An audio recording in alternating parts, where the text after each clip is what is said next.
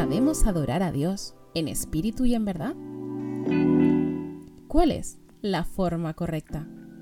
La belleza de la música y la adoración florecen en equilibrio.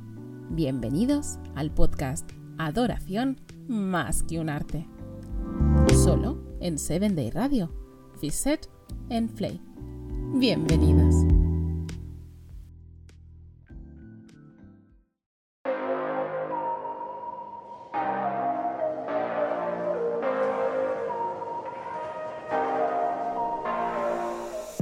¿Cómo están queridos amigos, queridas amigas que están conectados en este momento a los podcasts de 7 Day Radio? Mi nombre es José Orlando Villa y este mes, mes de octubre del año 2020, cada semana estaremos enviando algunos podcasts, de hecho son cuatro capítulos de esta serie titulada Adoración. Vamos a hablar sobre la música, vamos a hablar sobre la adoración y cómo adorar a nuestro Padre Celestial. Y la verdad es que cuando comenzamos a hablar sobre adoración, sobre adorar, eh, significa adorar a un Dios. Nosotros como adventistas del séptimo día creemos en el Dios verdadero, el Dios de la Biblia, el Dios del pueblo de Israel en la antigüedad. Y la adoración a Dios es algo primordial, es algo principal. Recordemos que todo tiene que ver con la adoración. ¿Por qué? ¿O a qué me refiero con estas palabras que les digo? Cuando eh, el pecado comenzó a nacer en el corazón y en la mente de eh, Satanás, tenía que ver con adoración. Él quería ser igual a Dios. Era uno de los ángeles más poderosos y sigue siendo uno de los más poderosos en el universo. Sin embargo, no es igual a Dios, y él quería ser como Dios. Por esa razón comenzó a germinar en su corazón envidia, porque él quería ser y quería que lo adoraran tal cual Dios. Cuando él llegó a esta tierra, corrompió al mundo, corrompió al hombre y la mujer en el jardín del Redén. ¿Recuerdan ustedes? Porque los engañó. Él asimismo engañó a muchas, muchas personas, a muchos ángeles, y nos sigue engañando hasta ahora. Pero nosotros debemos conocer al Dios en el cual creemos, al Dios al que vamos a adorar. En estos capítulos vamos a conversar, como les decía, sobre la adoración, vamos a conocer un poco sobre la música, cómo se escribe la música en la Biblia, eh, cómo se utiliza también en la actualidad y vamos también a ahondar un poco sobre eh, el lenguaje musical, eh, como la adoración, ¿cierto? Y los tipos de música, que la música en realidad no es... Em, nos sirve y nos ayuda para poder lograr el fin. ¿Y cuál es el fin? Es sin duda la adoración. Quiero que esto sea un conversatorio, queridos amigos. Voy a dejarle mi correo electrónico para ustedes que están escuchando este podcast puedan conversar conmigo, podemos interactuar un poco y podamos estar siempre en contacto. Mi correo electrónico es joseorlando.com. Recuérdalo, joseorlando.com. La idea es que podamos conversar, que tú me puedas mandar tu opinión, tu punto de vista de esto que vamos a estar conversando en este podcast que trata y habla sobre la adoración.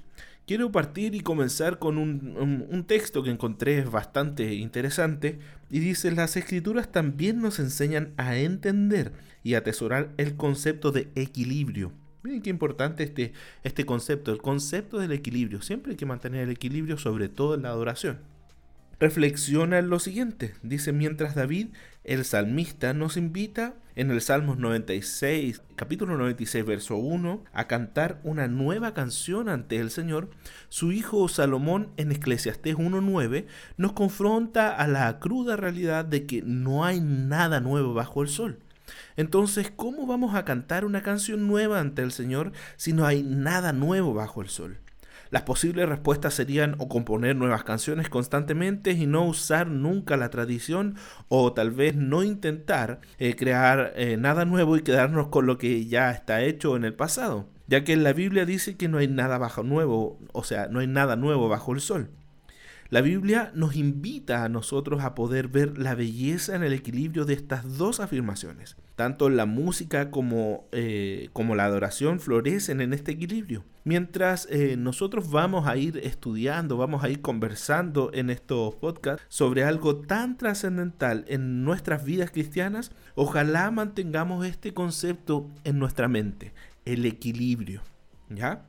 como miembros eh, de una organización de, la Iglesia Adventista del, del, séptimo día, también nosotros somos responsables de entender que la expresión artística es crucial al guiarnos a una actitud de vida que la Biblia llama adoración. Entonces la música, el arte, la intencionalidad y la adoración son elementos que están relacionados y dependen uno del otro. ¿Ya? Ojalá que eh, en todo este conversatorio que vamos a tener de podcast eh, podamos proveer nosotros y, te provean a ti también de recursos, de ideas necesarias para poder tomar y tener el equilibrio en tu iglesia, en tu comunidad y con el fin obviamente de ir creciendo juntos en adoración a nuestro Padre Celestial. En las escrituras el verbo adorar significa inclinarse. Entonces cuando nosotros eh, nos inclinamos, nos humillamos, estamos hablando sobre la adoración. ¿Pero a qué? A alguien que es superior a nosotros. Entonces quizás eh, ahora que estamos comenzando con este podcast, tú estás buscando alguna respuesta práctica que corresponde eh, y que responda en realidad a algunas inquietudes que tú tienes sobre cómo adorar a Dios. Y si así eh, fuera, tengo una muy buena noticia para ti. Eh, Dios en su palabra nos invita a adorarle y también nos enseña cómo. El desafío que nosotros tenemos como cristianos es poder entender a Dios en sus palabras y en sus silencios dejándolos a un lado también nuestros prejuicios y acercándonos al Creador con un corazón humilde.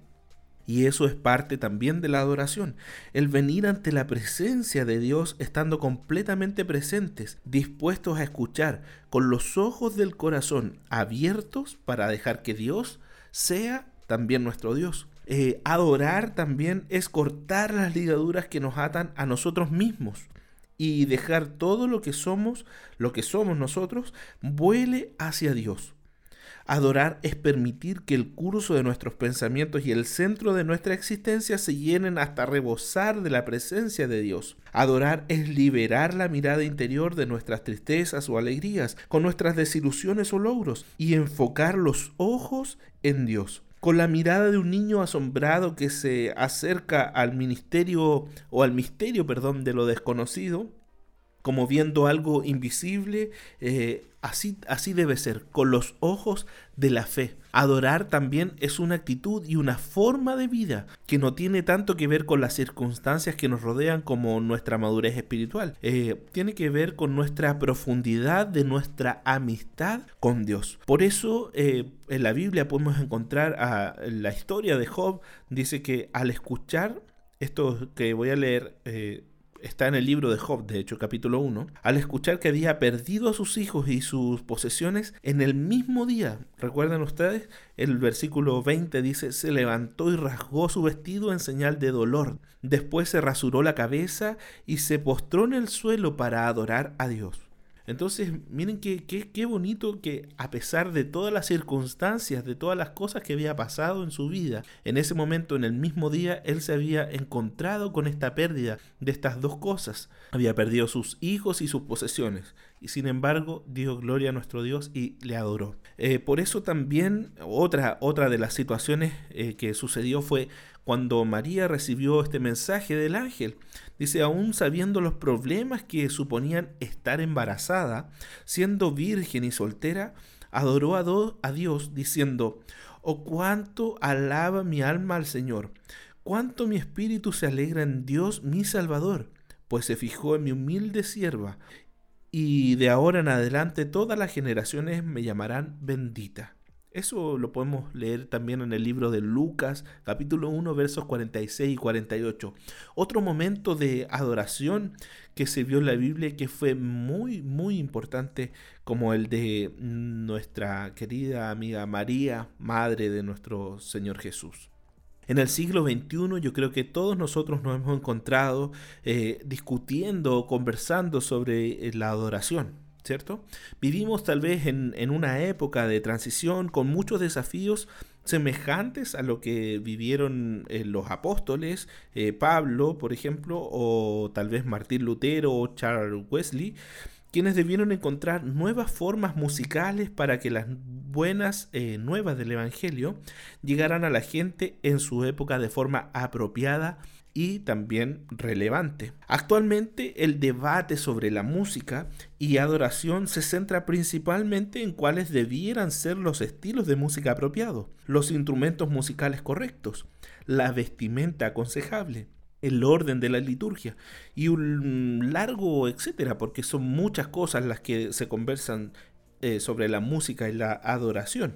Y hay quienes afirman que el texto bíblico eh, enumera una lista detallada de instrumentos y estilos musicales. Muchas personas que son estudiosos de la Biblia, sin embargo, consideran que la Biblia traza principios claros con respecto al tema de la, de la música y la adoración.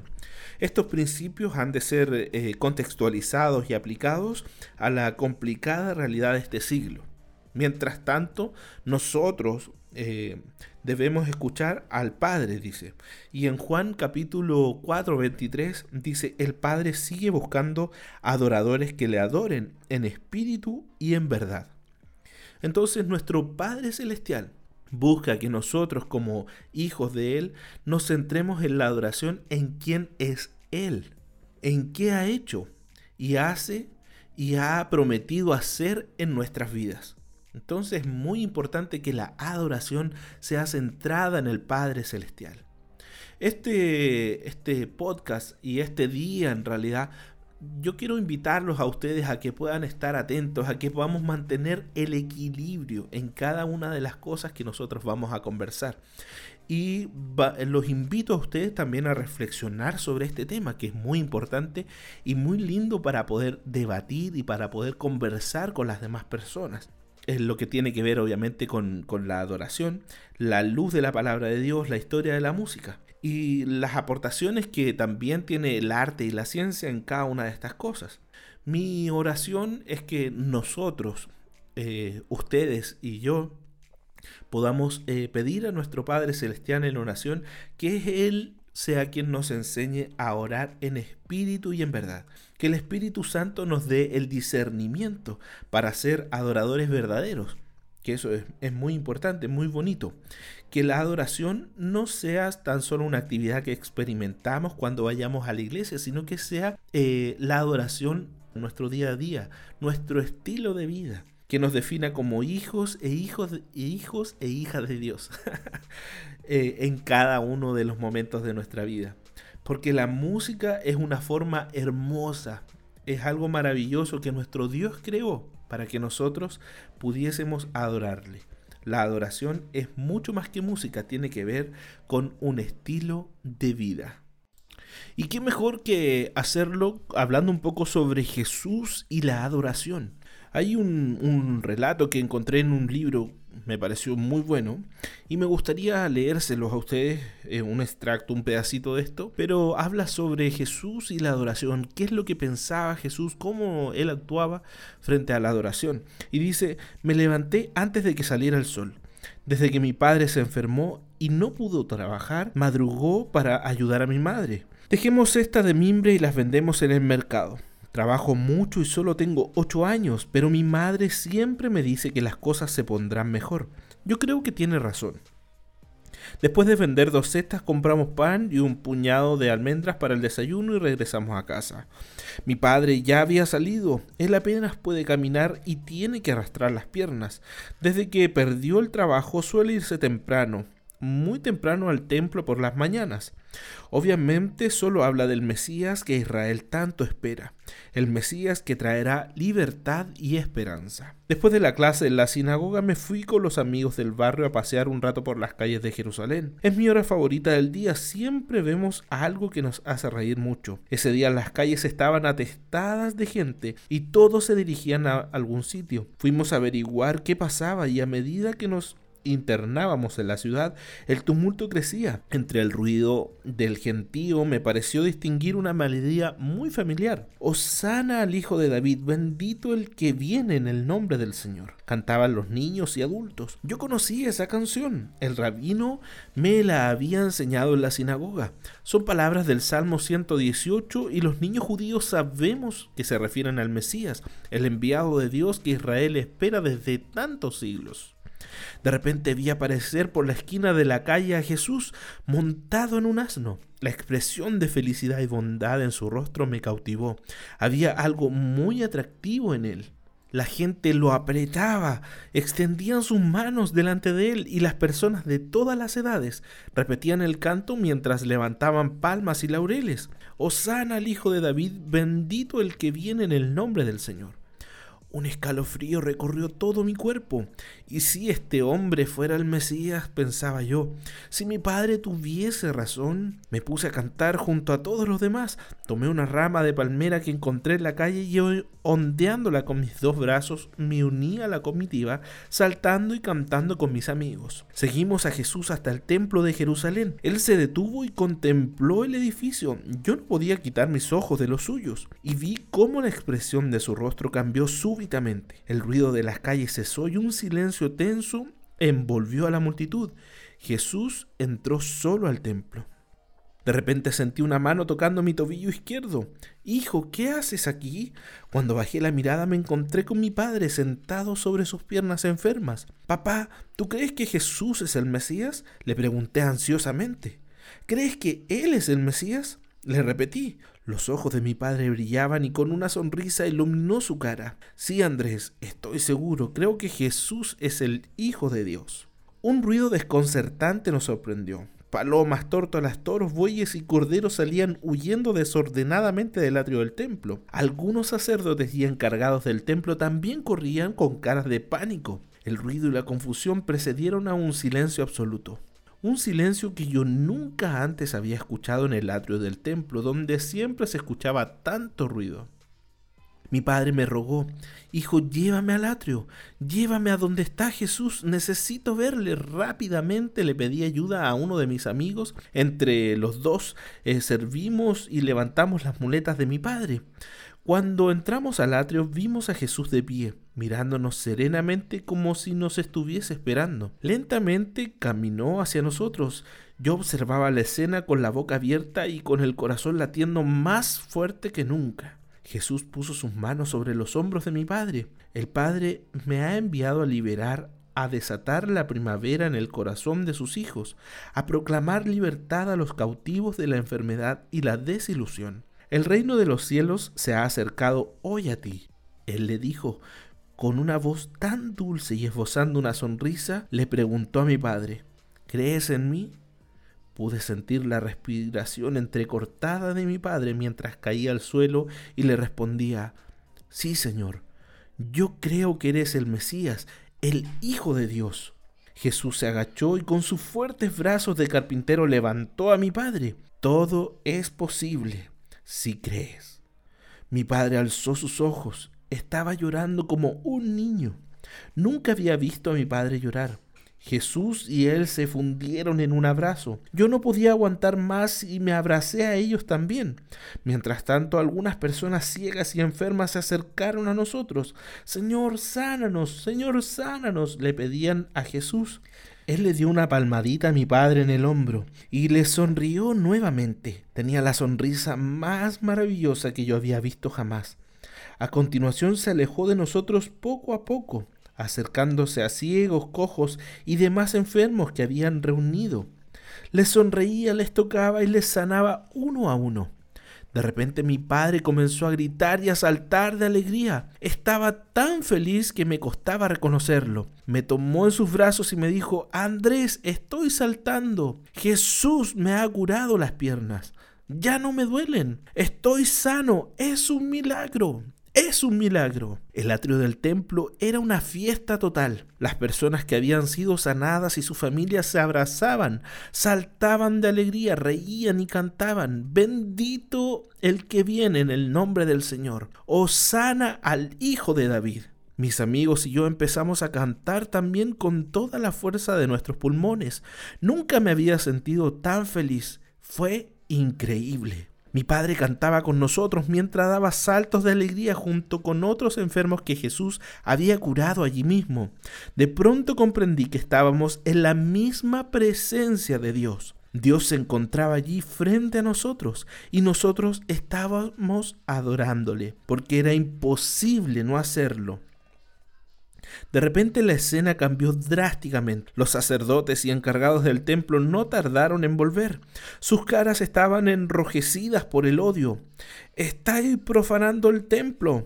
Dejad ya de saltar y gritar. Nos gritaban. Un fariseo con voz enfurecida se acercó a mí y pensé que me iba a golpear, porque sus ojos desprendían fuego. Su puño apretado asestó un golpe en el aire. Luego se acercó a Jesús y le preguntó desafiante, ¿Oyes lo que están diciendo estos niños? Todos dirigimos nuestras miradas a Jesús, esperando impaciente su respuesta. La atención era casi imposible. En ese momento un rayo de luz iluminó la cara de Jesús, que sonrió y nos tranquilizó con su mirada serena. Dio un paso al frente y se agachó.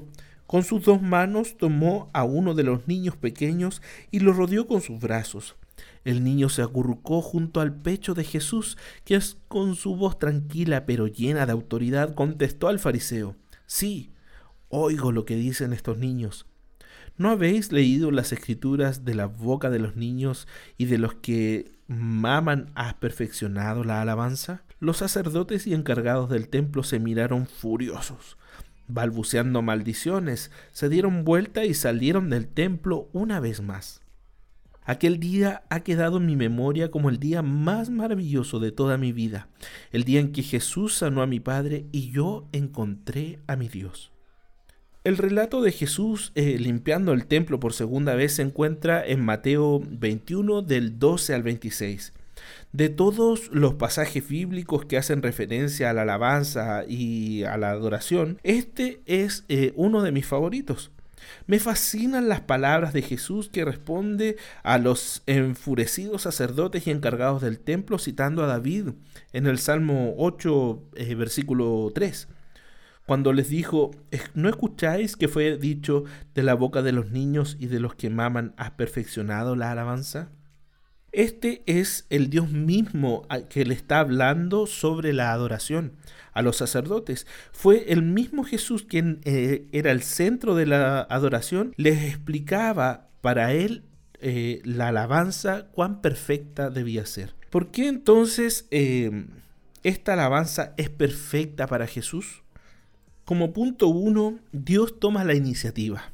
Eh, la palabra que Jesús usa en Mateo 21, 16 para referirse a lo que los niños estaban haciendo es alabar, que en griego es aino.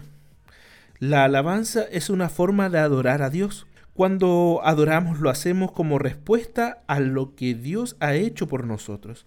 Siguiendo también en este mismo relato, en el de Mateo 21, ¿por qué los niños, los cojos, los ciegos están cantando y saltando de alegría? Porque Jesús se había acercado a ellos, los eh, había tocado, los había sanado y los había hecho libres. La alabanza entonces perfecta es la respuesta del hombre hacia lo que Él, Jesús nuestro Dios, ha hecho por cada uno de nosotros.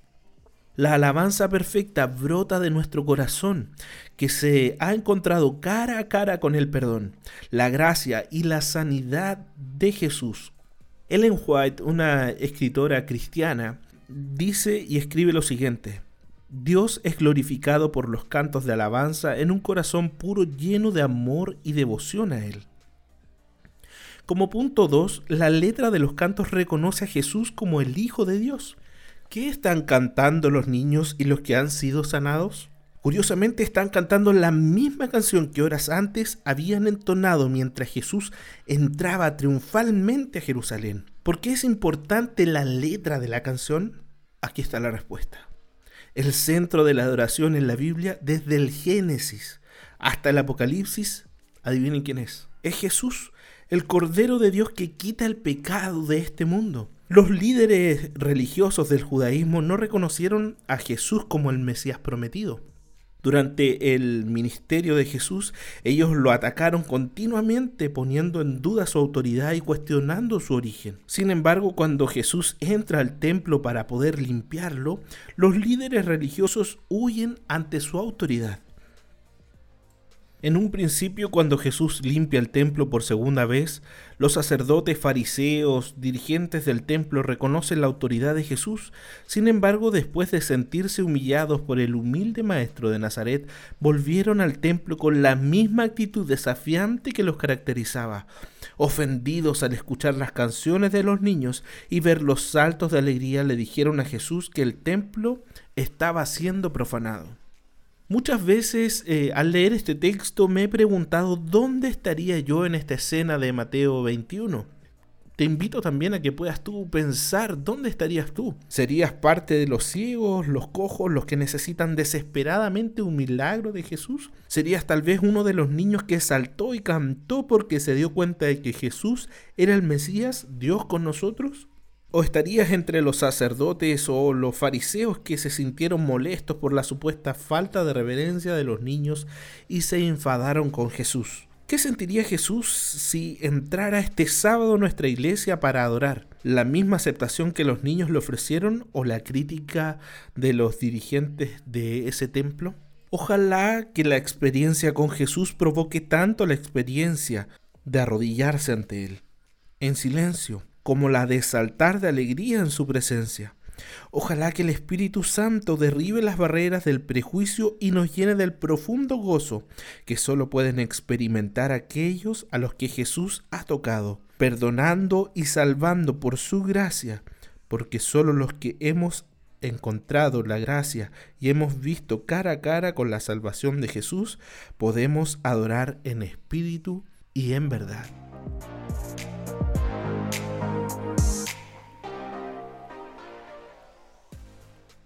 Muy bien, queridos amigos, este ha sido el primer capítulo de este podcast. Tendremos cuatro, cuatro capítulos de esta hermosa serie titulada Adoración. Los invito, queridos amigos, a que puedan escribirme al correo electrónico joseorlando arroba para que podamos compartir, podamos debatir ideas y te invito también a que puedas pensar y reflexionar en cada una de las ideas que hemos conversado en este momento. Te envío desde ya un abrazo muy grande, deseándote bendiciones masivas desde el cielo. Y te invito a que puedas escuchar a Felipe Lezana, uno de los adoradores músicos de la Iglesia Adventista del Séptimo Día en Latinoamérica, ha participado en el DVD de Adoradores 4 y te invito a que puedas tú escucharlo también en el podcast de Seven Day Radio. Todo tiempo te alabaré, Señor.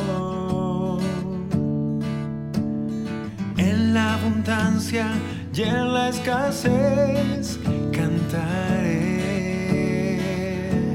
Mejor que la vida es tu presencia, oh Dios y tus bondades inundan mi corazón. Más vale perderlo todo que estar sin ti. Aunque nada yo tenga, me gozaré. Mejor que la vida son tus caricias, oh Dios,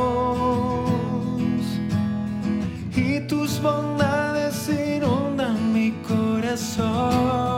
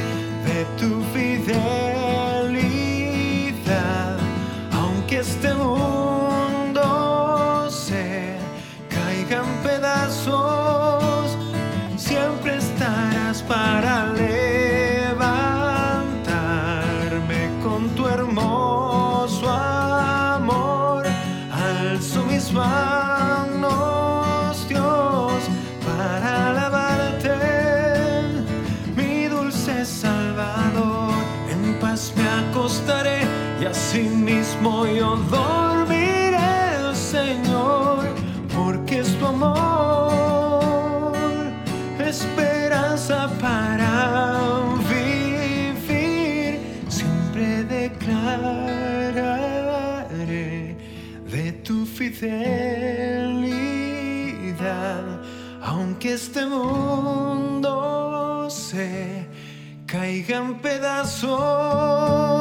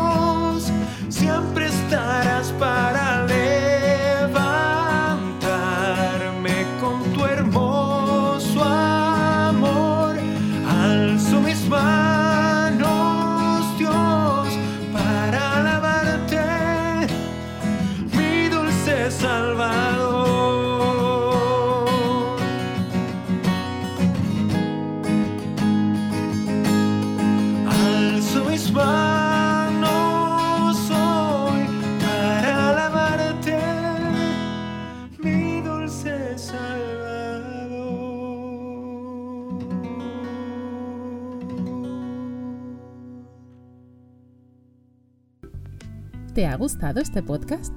Compártelo con tu iglesia, con tus amigos y familiares. No te pierdas todos los domingos un nuevo episodio, solo por 7 Day Radio. Reset and Play.